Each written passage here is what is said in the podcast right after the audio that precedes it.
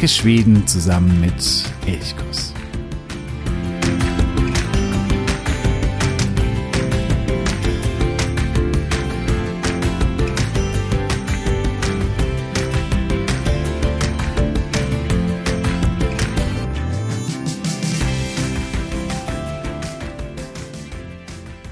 Nach zwei großen Holzstapeln macht der Weg einige Kurven, ehe man zu den großen Farnen gelangt. Beim Weitergehen halte ich die Arme schützend vor den Körper, weil ich nicht weiß, was sich hinter den Ranken verbirgt. Dann steigt der Weg steil an und es geht bergauf, bevor ich die alte Straße erreiche. Links vom Weg wachsen im Herbst Pfifferlinge und auf der rechten Seite stehen Himbeerbüsche. Wie immer lege ich hier auch heute eine Pause ein, um Beeren zu pflücken. Mit roten Fingern und Lippen geht es weiter die Straße entlang zu einer Kreuzung. Einige Felsen ragen aus dem Wasser und an den seichten Stellen kann ich Frösche entdecken. Etwas weiter die Straße entlang verändert sich die Stimmung. Der Wald riecht anders. Kiefern und Beeren vermischen sich zu einem magischen Duft. Einige Meter hinter einem riesigen Ameisenhügel liegt ein winziger Teich, der schwer zu entdecken ist, wenn man nicht weiß, dass er da ist. Jetzt ist es nicht mehr weit. Die Straße führt weiter, aber ich weiß, dass ich sie nun verlassen muss. Ich gehe nach rechts, springe über einen kleinen Bachlauf und ganz plötzlich stehe ich mitten in einem Bärenparadies. Blaubeersträucher, soweit das Auge reicht. Ganz in der Nähe liegt ein See und während ich auf ihn zugehe, sehe ich Molte und Preiselbeeren. Geschickt schlängel ich mich zum Wasser vor, wo ich orangefarbene Beeren pflücke, die wie kleine Wolken aussehen und nach Wald schmecken. Es ist still hier. Nachdem ich meinen Korb gefüllt habe, merke ich, dass ich schon fast drei Stunden unterwegs bin. Meine Finger sind blau gefärbt und die Mückenstiche auf meinem Körper kann ich schon gar nicht mehr zählen. Ich beschließe, dass es Zeit ist, nach Hause zu gehen, aber ein paar Beeren möchte ich noch naschen. Eine Stunde später fängt es an zu regnen und mir wird langsam kalt. Jetzt ist es wirklich Zeit zu gehen.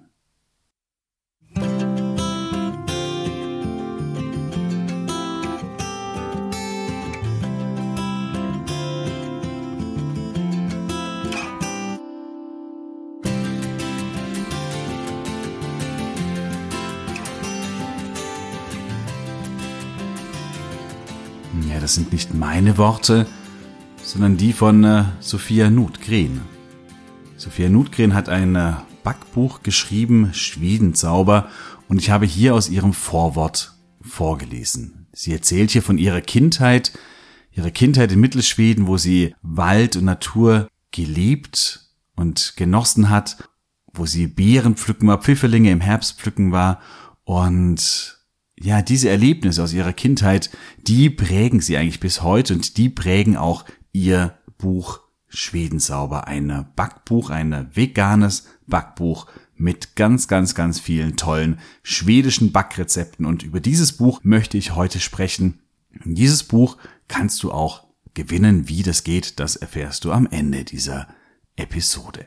Mein Name ist Jo von Elchkus und ich sage Hey Ok, Gomorron. Schön, dass du heute wieder dabei bist bei dieser letzten Folge vor der Sommerpause. Dieses Vorwort von äh, Sophia Nutgren, das geht noch ein bisschen weiter und am Ende schreibt sie, wenn wir älter werden, verlieren wir häufig die Fähigkeit, die Magie der Natur zu erkennen. Arbeit, Wäscheberge, Rechnungen und volle Terminpläne halten uns nicht selten davon ab, die Natur so zu erleben, wie es Kinder tun. Mit diesem Buch möchte ich Sie dazu inspirieren, hinauszugehen, zu sammeln, was die Saison zu bieten hat und mehr im Einklang mit der Natur zu leben. Ja, das schreibt eben Sophia Notgren zusammen mit einem lieben Gruß aus ihrer Küche im Herzen Schwedens im Vorwort ihres Backbuchs Schwedensauber. Und ja, man merkt, glaube ich, und es wird hier schon sehr deutlich, dass dieses Buch eben nicht nur ein reines Backbuch sein soll, mit einer Fülle an Rezepten von verschiedenen schwedischen Backwaren. Es will eindeutig mehr sein. Es will vor allen Dingen Inspiration sein. Inspiration zum einen natürlich zum Backen, das ist ganz klar, aber auch um eben achtsamer, langsamer, behutsamer zu leben.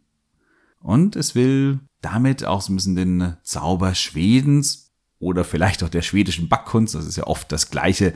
Also mir geht es zumindest so, wenn ich in irgendeinem urgemütlichen schwedischen Café sitze und es duftet da schon nach Kardamom, nach Zimt, nach frisch gebackenem und man dann in so eine fluffige Kardamombulle reinbeißt, dann ist das der Zauber Schwedens, also der Zauber Schwedens und der Zauber der schwedischen Backkunst. Das geht ganz häufig Hand in Hand und auch dafür will sie Inspiration liefern.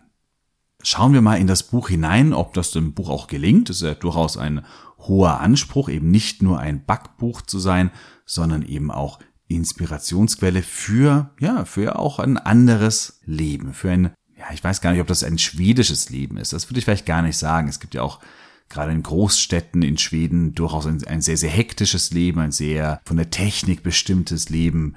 Aber gerade auf dem Land entdecken, glaube ich, gerade schon immer mehr Menschen auch den Wert des langsamen Lebens, wo man nicht immer nur das Handy, das Smartphone dabei haben muss, sondern wo man auch mal ganz bewusst in, in die Natur geht und ganz, ganz bewusst die Natur auch genießt, sich Zeit lässt, Beeren pflückt, Pilze sammelt und ja auch selbst mal wieder zur Ruhe zu kommen, sich selbst vielleicht auch mal wieder zu entdecken. Allein wenn man dieses Buch schon in der Hand hat, dann äh, liegt das was, ich weiß nicht, Zauberhaftes in diesem Buch. Das geht mir bei Büchern aus dem Gerstenberg Verlag. Aus diesem Verlag ist dieses Buch öfters so. Sie haben einige sehr, sehr hochwertig produzierte Bücher und das ist auch so ein Buch. Und wenn man das in der Hand hält, ja, irgendwie will man da noch mit der Hand so ein bisschen über das Cover streichen und dann erst ganz langsam öffnen. Man will das nicht schnell mal durchblättern, sondern wirklich Seite für Seite genießen. Das Cover erinnert sehr an den Winter. Das ist etwas komisch, wenn man es jetzt im August bei Temperaturen weit über 30 Grad in den Händen hält, weil es da irgendwie nicht so richtig in diese Zeit reinpassen möchte. Es erinnert an den Winter, weil vorne erstmal ein äh, schönes Bild mit Semlur zu sehen sind.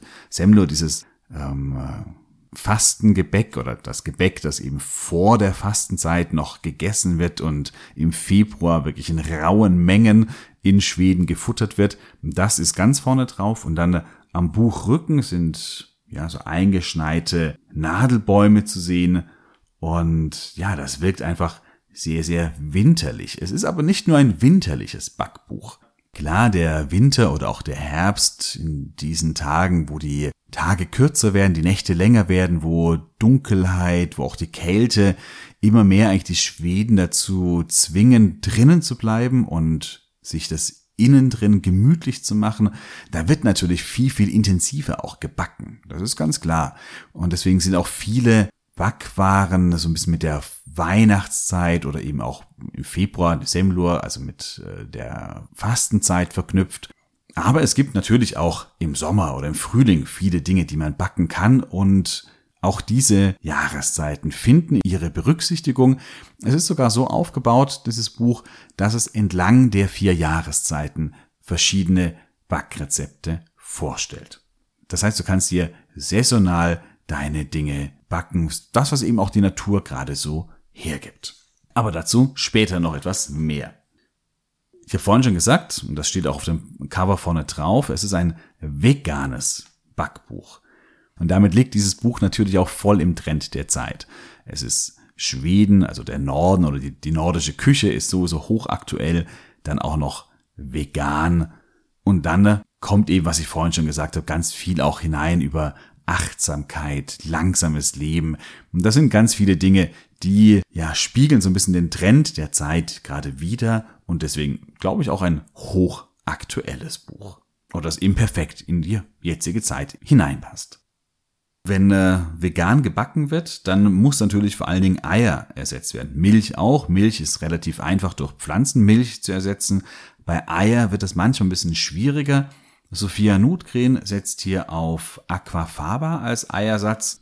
Das ist das Kochwasser von Hülsenfrüchten und wenn man zum Beispiel Hülsenfrüchte in Dosen kauft, dann äh, ist dieses Wasser eben dort auch noch enthalten und das kann man eben verwenden. Das ist Aquafaba und ja, die Wirkweise von Aquafaba ist ungefähr genau die gleiche wie die von Eiern. Wer jetzt sagt, na, ich will aber gar nicht vegan backen, der kann dieses Buch trotzdem wunderbar verwenden und kann dann eben einfach wieder Eier statt Aquafaba nutzen. Das ist natürlich gar kein Problem. Der Ton des Buches, der wird immer Vorwort schon gesetzt. Ich habe ja daraus ein bisschen vorgelesen und ja, hier stellt sich Sophia Notgren vor, aber sie stellt sich eigentlich nicht im klassischen Sinne vor. Also ihr könnt jetzt hier sagen, wo sie lebt, wie alt sie ist und dass sie erfolgreiche Foodbloggerin ist, die mit ihrem Blog The Nordic Kitchen, den äh, Link findest du in den Show Notes, bereits einige Awards eingeheimst hat. Das könnte sie schreiben, macht sie aber nicht, sondern sie erzählt von ihrer Kindheit wie sie eben mit roten Fingern und Lippen Himbeeren sammelt, wie sie durch den Wald stromert, wie sie die Zeit vergisst, wie sie Molte und Preiselbeeren entdeckt. Irgendwann mal es anfängt zu regnen und sie dann doch irgendwann mal nach Hause muss, weil sie so durchnässt ist. Und das sagt wahrscheinlich mehr über sie und über das Buch aus als irgendein ganz klassisches Vorwort, wo sie sich eben auf klassische Weise mit den mit Daten, Fakten irgendwie vorstellen würde. Wenn man noch auf ihren Blog, The Nordic Kitchen, schaut, da wird noch ergänzt, I'm a food stylist and photographer living a slow life in a small town in Sweden. I love coffee, vintage cameras, cinnamon rolls, old wood and strawberries. Ja, und ich glaube, damit ist eigentlich schon alles Wichtige über sie auch gesagt. Oder alles, was sie in ihr Buch hineingepackt hat, ist damit gesagt. Die Liebe zu den Erdbeeren, zu Zimt und Gebäck, die steckt in den Rezepten. Die Vorliebe für Vintage sowie ihr Können als Fotografin in den wirklich wunderschönen Fotos und ihre Begeisterung eben fürs Slow Living in den Texten, die immer so zwischen den Rezepten eingestreut werden. Das heißt, man hat immer einige Rezepte, da kommen einige nacheinander und dann zwischendrin kommt immer wieder ein kleiner Text über eben das Slow Living, wie man langsamer, wie man achtsamer, behutsamer leben kann die werden da eben so eingestreut und darin erzählt sie vor allen Dingen von ihren eigenen Erfahrungen mit einem verlangsamten Leben, also wie sie es macht, wie sie sich mehr Zeit für bestimmte Dinge nimmt. Sie gibt ja eben dann auch dadurch Tipps, wie man eben entschleunigter leben kann oder mehr eben auch wieder wahrnehmen kann, in der Natur auch wahrnehmen kann. Beispielsweise erzählt sie von der, der kleinen Hütte am See, die ihr Großvater mühsam mit eigenen Händen erbaut hat um die herum sie dann als Kind gespielt und Wald, See, Beeren, Wiesen entdeckt hat, lieben gelernt hat und so weiter. Sie erzählt aber auch, wie sie den Regen ganz besonders genießt oder rät dazu, öfter mal das Smartphone einfach mal liegen zu lassen und ohne Smartphone loszuziehen, in den Wald zu ziehen, in die Natur zu gehen und nicht immer ständig irgendwie aufs Handy zu gucken oder bei Instagram das nächste Foto zu posten. Das sind natürlich jetzt keine großartigen neuen philosophischen Erkenntnisse, die hier formuliert werden, das nicht. Aber es sind schöne Texte, sie wirken sehr, sehr authentisch, weil sie eben mit den eigenen Erfahrungen angereichert werden. Und dadurch liest man sie wirklich gerne, auch wenn sie jetzt nicht der große, wie gesagt, der große philosophische Wurf sind, das nicht. Aber sie passen in das Buch hinein, wirken authentisch und ja, transportieren damit vor allem auch so einen Grundton oder so eine Grundstimmung, langsamer die Dinge angehen zu lassen und eben nicht durchs Leben zu hetzen. Neben diesen Texten und im Zentrum da stehen aber natürlich auch die Backrezepte. Das ist natürlich ganz klar, es ist ja ein Backbuch und die sind auch wirklich im Fokus. Es gibt eigentlich fünf große Kapitel. Im ersten Kapitel, da werden so Grundlagenrezepte vorgestellt. Beispielsweise, wie man ein eigenes Knuspermüsli backt. Oder leckeres Brot oder wie übrig gebliebenes Porridge zu Haferbrötchen weiterverarbeitet werden kann. Also solche Dinge eben. Und danach folgen schwedische Leckereien entlang der Jahreszeiten, was ich vorhin schon gemeint habe. Es beginnt im Frühling und endet im Winter.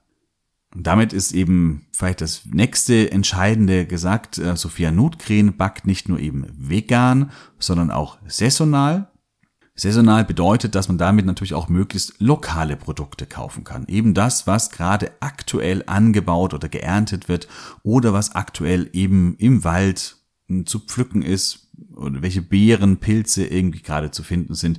Genau das will sie verarbeiten. Und das nächste ist noch, sie versucht natürlich möglichst auch Bioprodukte zu verwenden. Also vegan, saisonal, lokal, bio.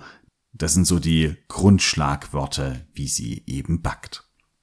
Auf jeder Doppelseite befinden sich dann ein Rezept und ein wirklich ja, stimmungsvolles Foto, das ebenfalls von Notgreen stammt. Also sie hat alle Fotos selber gemacht und ja, da kann man schon sagen, sie ist eine sehr, sehr fähige Fotografin. Diese Fotos machen so richtig Lust auf die Backwaren, aber eben nicht nur Lust auf die Backwaren, sondern auch auf Schweden, auf Langsamkeit, auf eine gemütliche Fika-Pause. Es taucht immer wieder so ein alter Holztisch auf. Also sie sagt ja auch, sie mag Vintage, sie mag altes Holz und offensichtlich auch diesen alten Holztisch. Und der taucht da immer wieder auf und der wirkt so urgemütlich, dieser Holztisch. An den möchte man sich einfach setzen und dort eben eine Fika-Pause mit irgendeinem Gebäck, mit einem Kuchen, mit Keksen, was auch immer machen. Ja, und an diesem Tisch könnte man im Frühling zum Beispiel den schwedischen Glattkorka essen. Der wird natürlich in diesem Buch vorgestellt, also der schwedische Schokokuchen oder die mit Himbeeren gefüllten Hallongrottur oder eines von mehreren Rhabarbergebäckstückchen, die hier vorgestellt werden. Also Rhabarber taucht im Frühling viel auf. Also man merkt schon, Hallonkrottur, Glattkorka, das sind äh, durchaus schwedische Klassiker und es tauchen hier viele schwedische Klassiker auf aber immer wieder auch, und das finde ich eigentlich sehr schön, auch so spannende Varianten dieser Klassiker.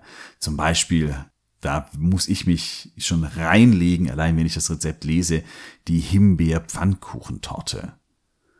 Also daran merkt man vielleicht auch vegan heißt nicht immer nur einfach nur gesund, sondern es kann durchaus auch sehr kalorienreich und verführerisch süß sein. Also die Himbeer-Pfannkuchentorte, die werde ich definitiv bald mal ausprobieren. Im Sommer geht die Verführung dann weiter, wenn zum Beispiel eine Mitsommertorte aufgetischt werden kann. Oder es wird auch ein Blaubeerkäsekuchen oder auch Erdbeerlimonade vorgestellt. Finde ich auch spannend. Wie kann ich einfach eine gute Erdbeerlimonade selbst machen? Das sind keine großen Geheimnisse. Das sind keine schwierigen Rezepte, aber eben Rezepte, die man auch ganz schnell in den Alltag integrieren kann. Und das finde ich das Schöne irgendwie an diesem Buch auch, dass man sagt, man muss ja nicht der große Backkünstler oder Backexperte sein, um die Dinge zu realisieren, sondern oft sind es eben auch sehr einfache Sachen. Herbstlich wird es dann mit der Birnentart, mit Brownies und klar, hier tauchen auch die Zimtschnecken, die Kanelbüller auf. Hier aber in Form eines Zimtschneckenkuchens. Finde ich auch sehr, sehr spannend und auch das werde ich im Herbst definitiv ausprobieren. Warum sich mit einer Kanelbülle zufrieden geben, wenn man auch einen ganzen Kanelbülle Kuchen haben kann? Und abgerundet wird dann eben das kulinarische Jahr im Winter und auch hier tauchen natürlich ganz, ganz viele Klassiker auf.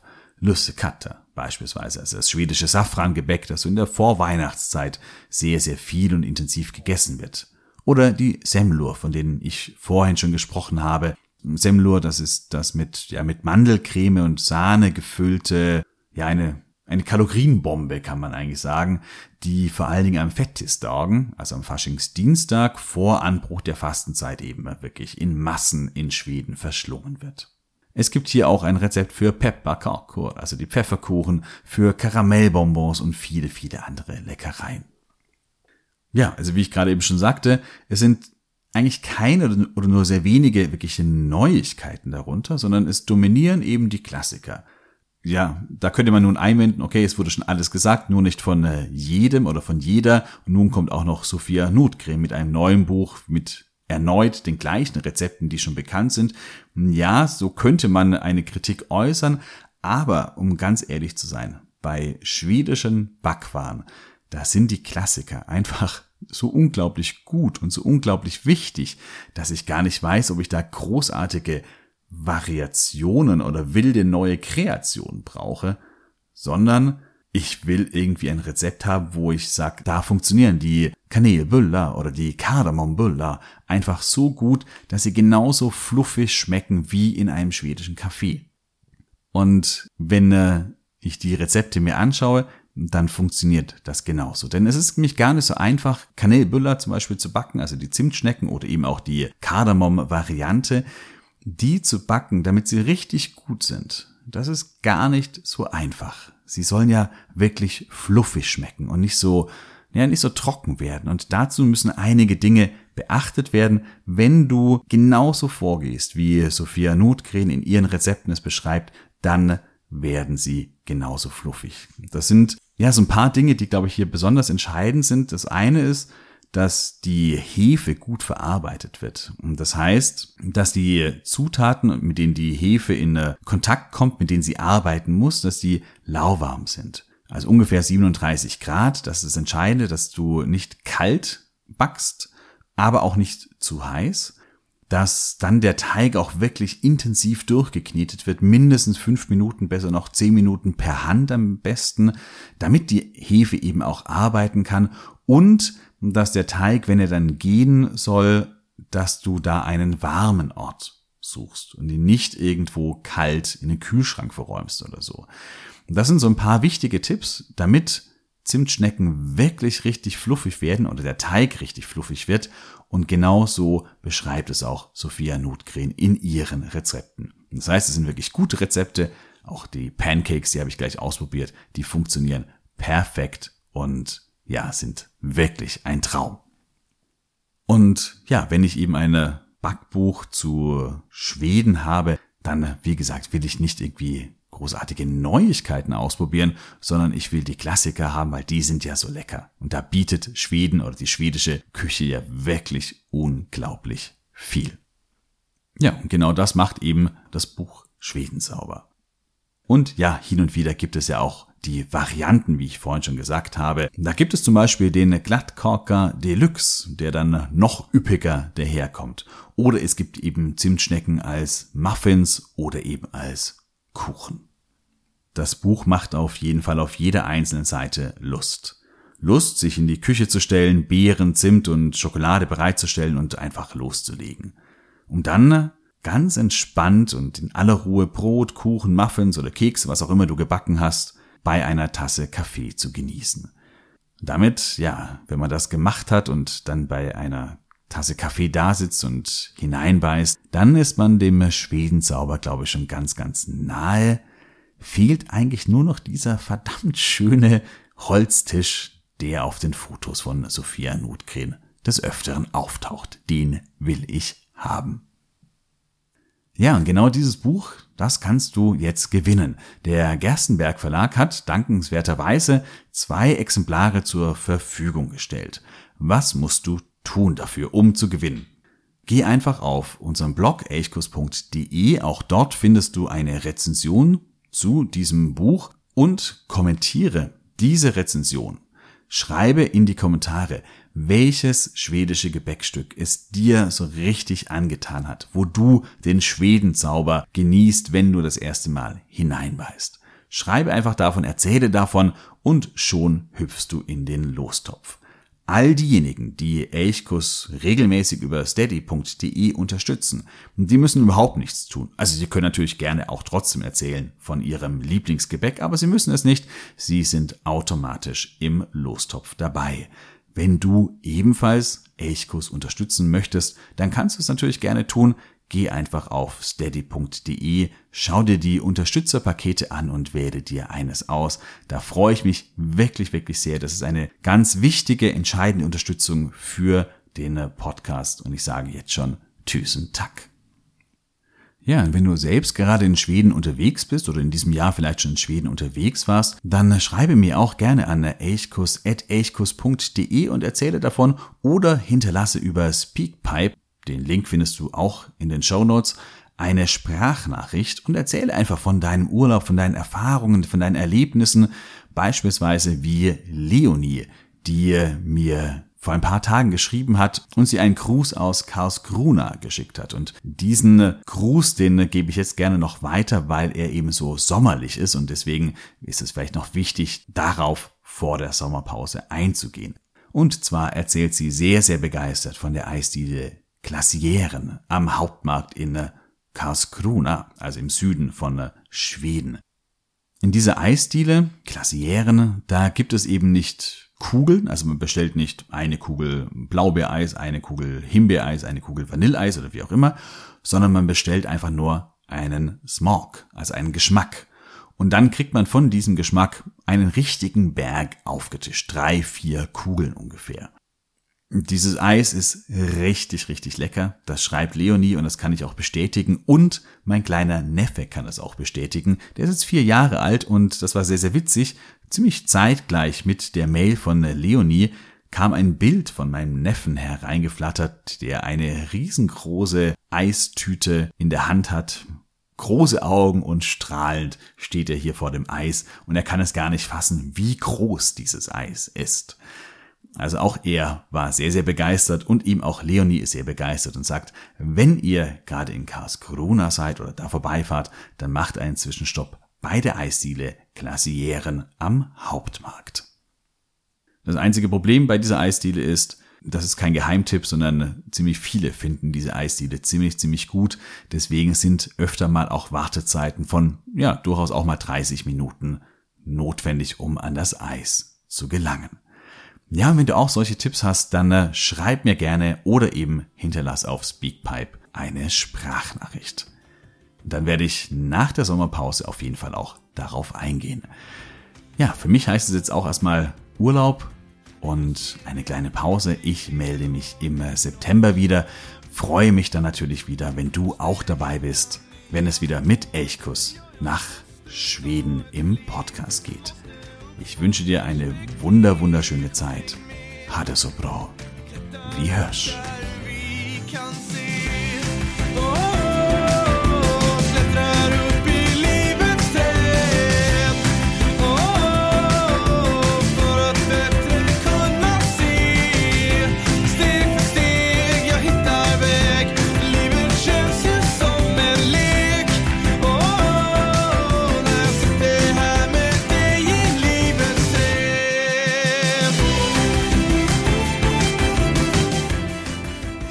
Elchkuss, der Podcast für Schweden.